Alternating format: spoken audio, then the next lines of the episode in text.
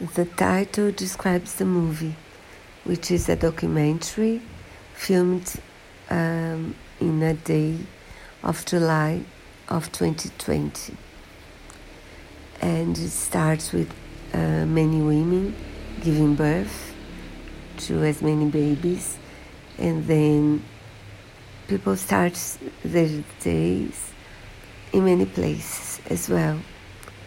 Um, Midi, West, um, sorry, Mid East, USA, um, Europe, and then you see people going on with their lives. Um, I'm very sad because she lost his uh, baby.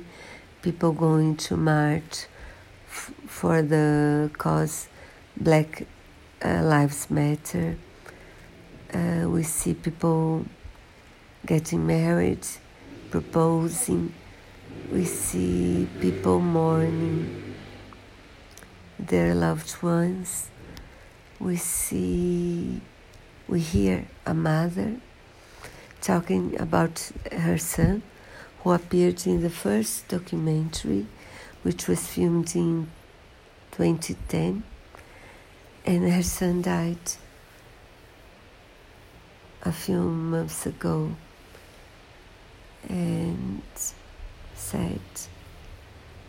And then we see people making their prayers, we see scenes of nature we see pets. People loved uh, pets, and and we see the day ending. That day ending as well. It's very moving, and make very very special. Please don't lose it. It's on YouTube